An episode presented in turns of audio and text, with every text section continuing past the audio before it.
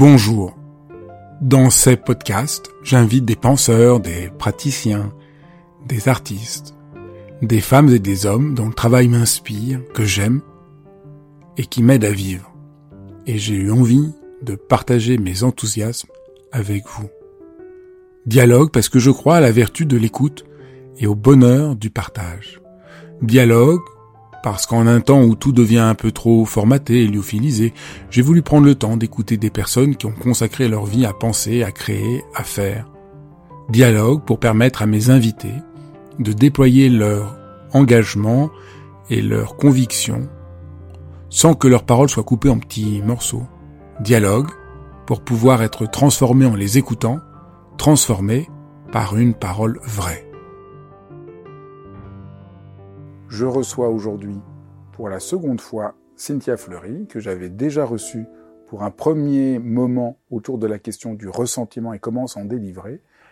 Et aujourd'hui, je l'interroge sur qu'est-ce que c'est le soin et pourquoi le soin est un humanisme. Tu as beaucoup travaillé sur la question du soin, c'est déjà au cœur de, ton travail, de ton dialogue avec euh, les soignants, et tu as une manière euh, euh, de repenser le soin en n'en faisant pas quelque chose d'accessoire. Pour la plupart, euh, aujourd'hui, voilà, le soin, c'est accessoire, mais, mais d'essayer de, montrer que le soin, c'est le propre de l'homme. Oui, bah, c'est-à-dire que moi, je suis pas du tout au départ, euh, ni à l'arrivée même, sans doute, un philosophe du soin. Je c'est pas mon héritage théorique. Mon héritage théorique, je te l'ai, je te l'ai posé. En plus, c'est même euh, les platoniciens de Perse, les platoniciens de la Renaissance. C'est ça mon héritage théorique. Moi, je suis un enfant de Pic de la Mirandole. Et ça me va très bien. Je peux m'arrêter là, si tu veux. Donc, euh, alors, malgré tout, un enfant de la théorie critique, etc.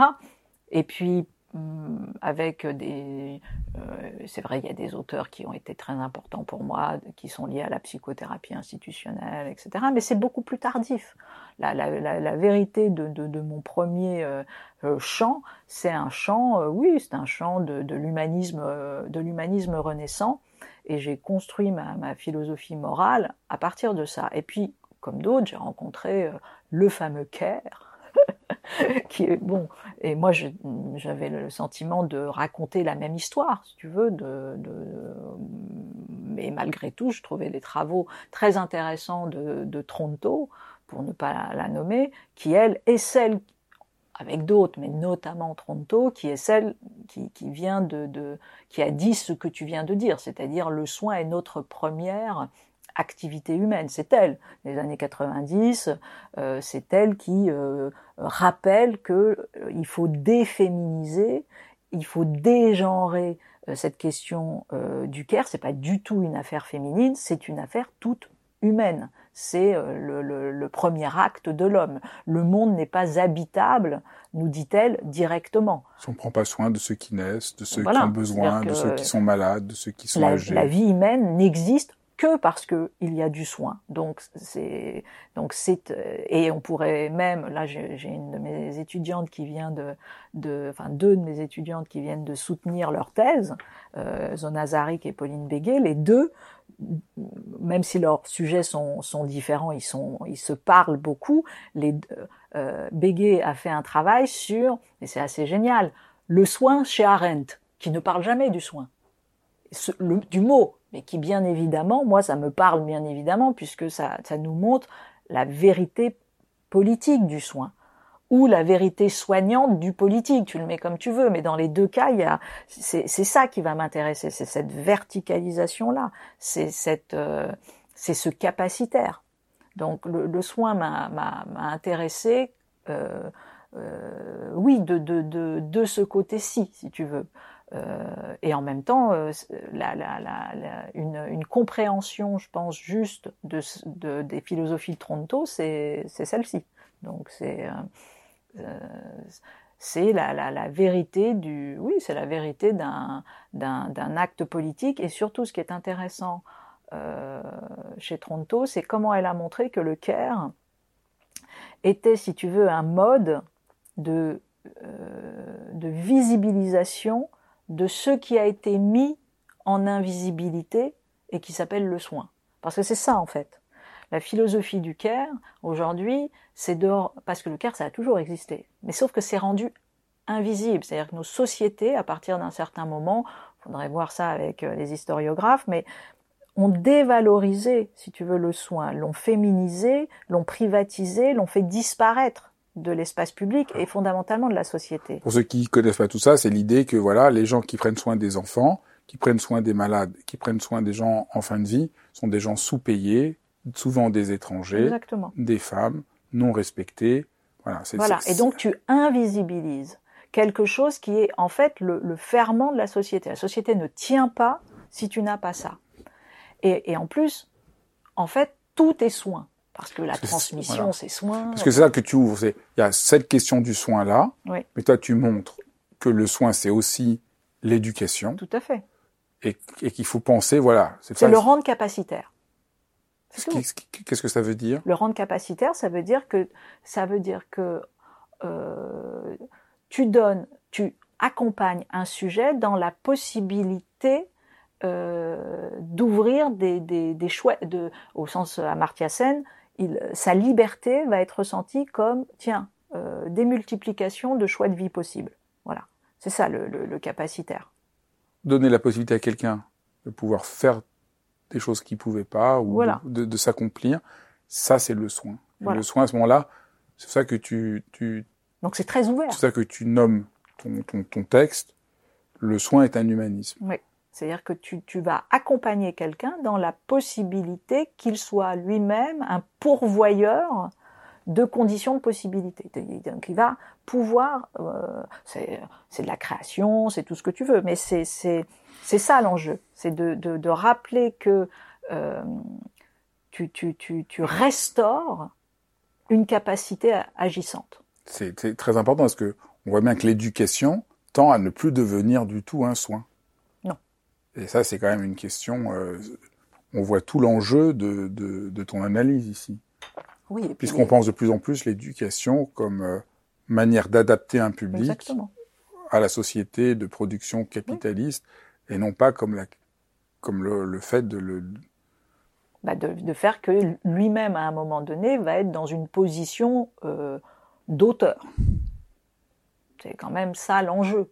Alors je dis pas qu'il faut totalement, euh, euh, et, et, bien évidemment, de, de, de, de, produire de la normalisation, c'est nécessaire, parce que c'est voilà. Mais de n'avoir à un moment donné que comme comme premier objet et comme euh, finalité la normalisation, ça c'est une folie. Que la normalisation soit un moyen pour accéder à, euh, comment dire, un vivre ensemble, pourquoi pas? Parce que de fait, il faut un tout petit, il faut bien des langages communs, donc il faut un peu de normes. Il faut, on peut pas être que des hyper singularités qui à chaque fois parlent leur propre langue sans jamais. Il faut bien des espaces communs, et ces espaces communs, ils jouent avec aussi des normes. Donc je suis pas du tout un, euh, mais mais en revanche, tu ne peux pas euh, avoir un rapport à la norme qui est un rapport de, finalité.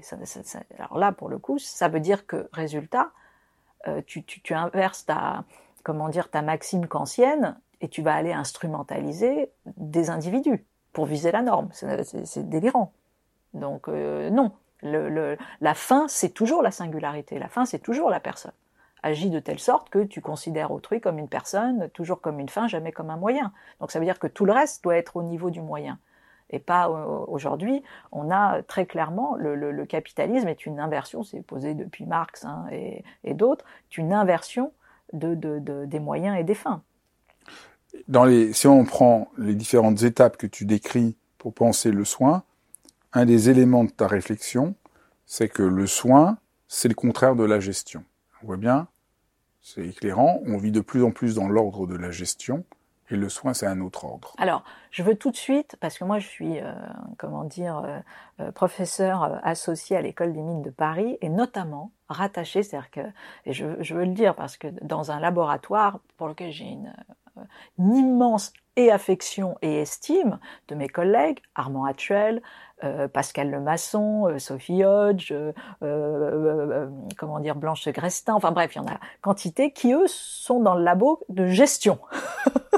Et par ailleurs, ma collègue, entre guillemets, euh, directrice de l'EPN au Conservatoire euh, national des arts et métiers, gestion de la santé. Donc, je travaille euh, et bien évidemment, je, pourquoi je dis ça? Parce que ils sont les, les c'est ce qu'on appelle la gestion est bien sûr un avatar foireux de ce que, euh, en revanche, les, sciences de gestion sérieuses savent bien déconstruire elles-mêmes. Donc, gérer, ça pourrait être tout autre chose c'est comme c'est toujours, on est toujours bien plus vaste que la caricature qu'on fait de soi-même. Donc, quand je quand je discute avec euh, mes collègues, ils me disent mais, bien sûr, mais en fait non, ce que tu dis comme qui est la qui est la, la seule définition de la gestion, euh, mais non, ce n'est pas ça, parce que ça c'est le courant euh, et puis je vais pas te donner ça c'est ça et puis ça ça a été bien évidemment. Donc et je suis archi d'accord avec eux en disant mais on est on est on est d'accord. Donc malgré tout pour dire que on peut euh, voilà à l'intérieur des sciences de gestion avoir quelque chose de bien euh, voilà. Mais hélas, ce n'est pas cet univers euh, comment dire euh, protéiforme, intelligent, plastique, critique que nous avons au jour le jour. Ce qu'on vit dans les services publics c'est pas la pensée des SHS, des sciences humaines et sociales de gestion. C'est pas ça. C'est quelque chose de bien plus basique et malgré tout. Euh, c'est tout ramener au quantifiable. C'est la négation. C'est remplacer, comme tu dis très bien, le mot par le chiffre. Voilà. Et c'est ça la négation du soin. Et on voit bien dans un hôpital, prenons très simplement, dans un hôpital qui est une vraie crise aujourd'hui, quand un soignant, il n'y a plus que le chronométrage de son acte, on remplace le lien, le rapport, la relation, le sens profond du soin par une pure calculabilité qui en détruit le, sens. Donc, si tu veux, quand on, quand on arrive à cette caricature-là de la gestion elle-même, euh, qui, euh, qui passe par euh, purement du quantitatif, de la négation de la temporalité, c'est-à-dire tout ça demande du temps, c'est pas calculé, donc c'est comme si euh, tout se, valait, tous les temps, toutes les temporalités se valaient, mais non, pas du tout. Euh, donc euh, tu divises le soin comme si tu pouvais diviser le soin. non, le soin est quelque chose d'assez indivisible, donc à un moment donné, tu es obligé de ne pas être que dans la quantification de cela parce que tu vas pouvoir diviser certaines choses, mais il y a toute une autre partie où tu pourras pas le diviser. Donc tu dois attraper cet holistique et donc tu dois le valoriser. Or, cet holistique, il n'est pas valorisé. S'il n'est pas divisé en petites briques qui, peuvent venir dire, bah, ça c'est tant, c'est combien, c'est ceci. Euh, voilà, donc on, a un monde qui est quand même euh, extrêmement, euh, comment dire, mutilé par une, une rationalité instrumentale. Bon, et, et, le prendre soin, c'est déjà de mettre des, des, grains de sable euh, assez conséquents dans, dans cette façon de penser. Et, euh, et c'est vrai de se libérer de, de ces process euh, très, très qui, qui, abrutissent, quoi, fondamentalement. Un autre élément pour penser le soin, c'est de penser tout autrement la vulnérabilité. Le soin repose sur l'acceptation que la vulnérabilité, c'est pas, euh, comme tu dis très bien, euh, une non une non-performance, euh, un manque, une faute, qui sont stigmatisés aujourd'hui par notre société, mais que la la vulnérabilité, c'est pas un déficit. Non, la vulnérabilité, c'est d'abord un fait.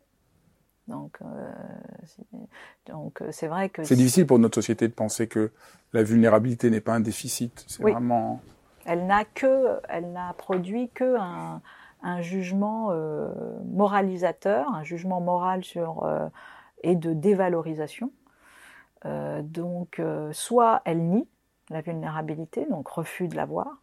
Donc, bien évidemment, il y a un retour du refoulé, comme dirait l'autre, et boum, et ça vient faire effraction. Donc, c'est dingue pour une époque d'une immense intelligence d'être dans la négation d'un fait. C'est ce qu'on appelle un délire. Donc, euh, donc toutes les failles systémiques, etc. Bah, il y a, y, a, y a un refus de, il y a comme si ça n'existe pas.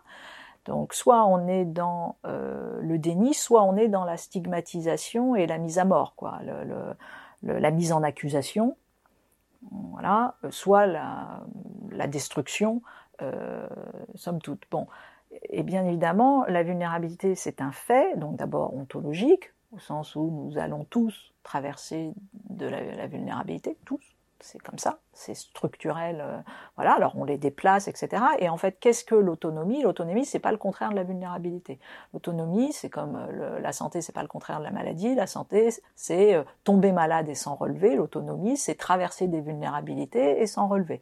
C'est-à-dire, c'est faire que des vulnérabilités soient réversibles et être entre guillemets construit par ces vulnérabilités. Et puis par ailleurs, l'état social de droit, c'est une norme inclusive qui est construite par la prise en considération des vulnérabilités parce que cette prise en considération des vulnérabilités, elle raconte quelque chose du sujet, des sujets, des vies humaines et pas simplement de l'idée abstraite euh, de, euh, de l'homme. Donc malgré tout, euh, les politiques publiques, elles ont tout à gagner à prendre à comprendre euh, à cartographier les vulnérabilités pour construire des normes plus justes, plus efficaces, plus opérationnelles, etc. Parce que sinon, les normes, comme dirait euh, Aristote, elles sont trop indéterminées et elles vont produire du renforcement des vulnérabilités préexistantes.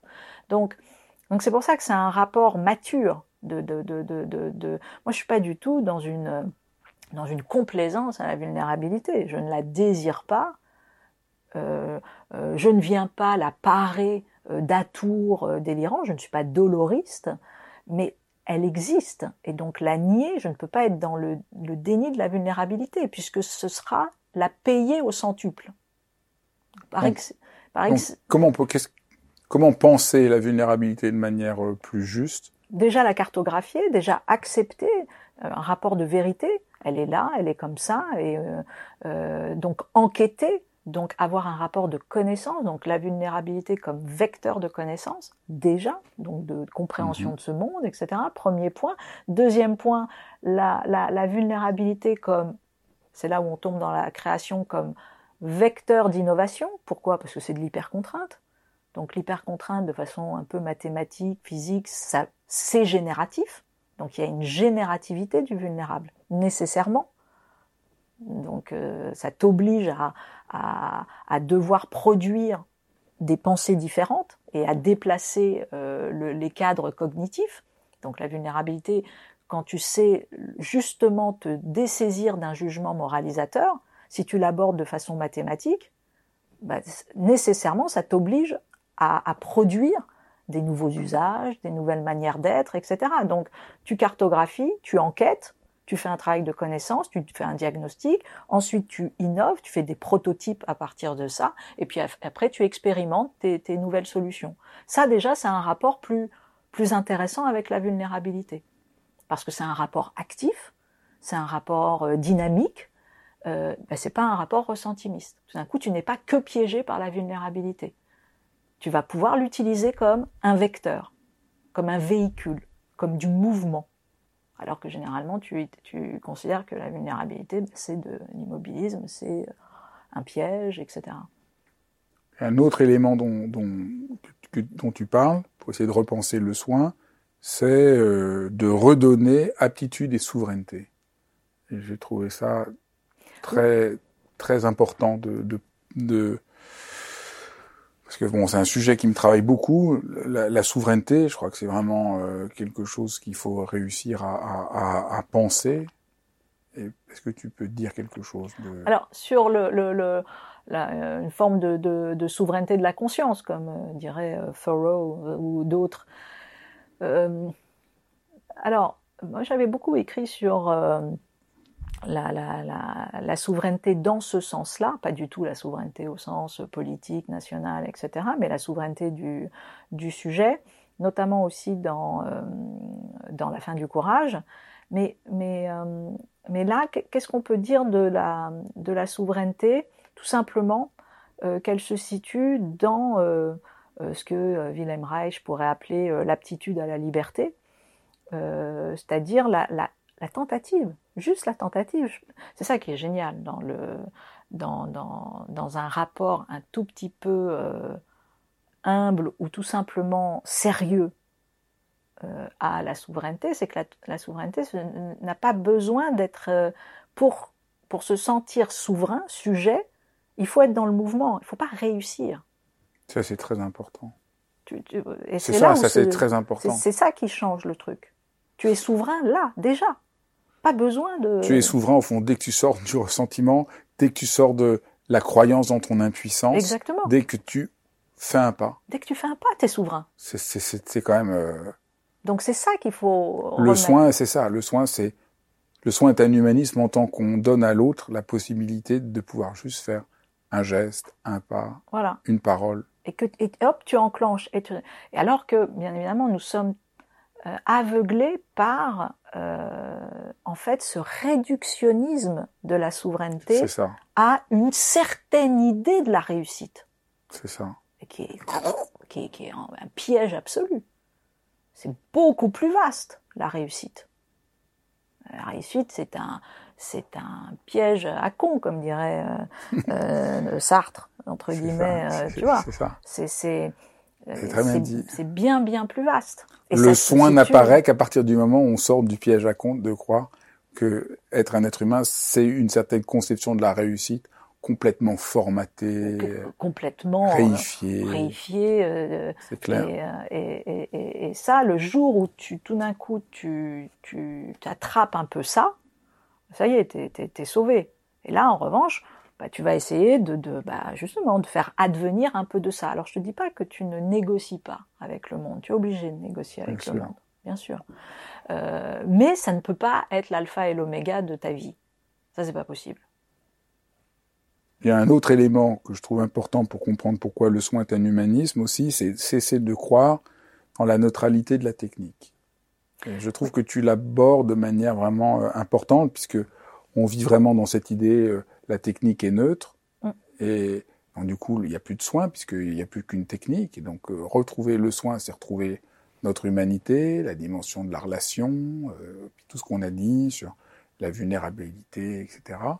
Et tu montres bien que je trouve ce que, ce que tu dis très fort, les machines et la technique étant faites par l'homme, elles reproduisent les cognitif et émotionnel de, de l'homme. Oui, donc c'est pas très euh, voilà. Mais c'est quelque chose qui est très peu vu. C'est, heureusement, c'est par tous les, théoriciens de la technique, c'est, rappelé euh, parce que c'est d'une telle évidence que euh, euh, là aussi cette illusion d'optique produit par une certaine forme d'objectivation euh, c'est d'oublier que, bah, euh, en amont, en amont, il y a des conceptions, et ces conceptions, elles sont orientées. Donc c'est pour ça que j'aime bien la, la, convention euh, d'Asilomar qui avait réuni tous les, les, grands neuroscientifiques, data scientists, ingénieurs, etc. Et le premier article de la convention d'Asilomar, c'est en gros, ça suffit ces conneries, c'est moi qui rajoute le ça suffit ces conneries parce qu'il n'y a pas ça, mais c'est ce que ça veut dire refus absolu d'une euh, d'une technique non orientée. ça suffit. Elle est de fait orientée tout le temps, donc vous savez quoi? On va l'orienter beneficial pour l'homme. Voilà.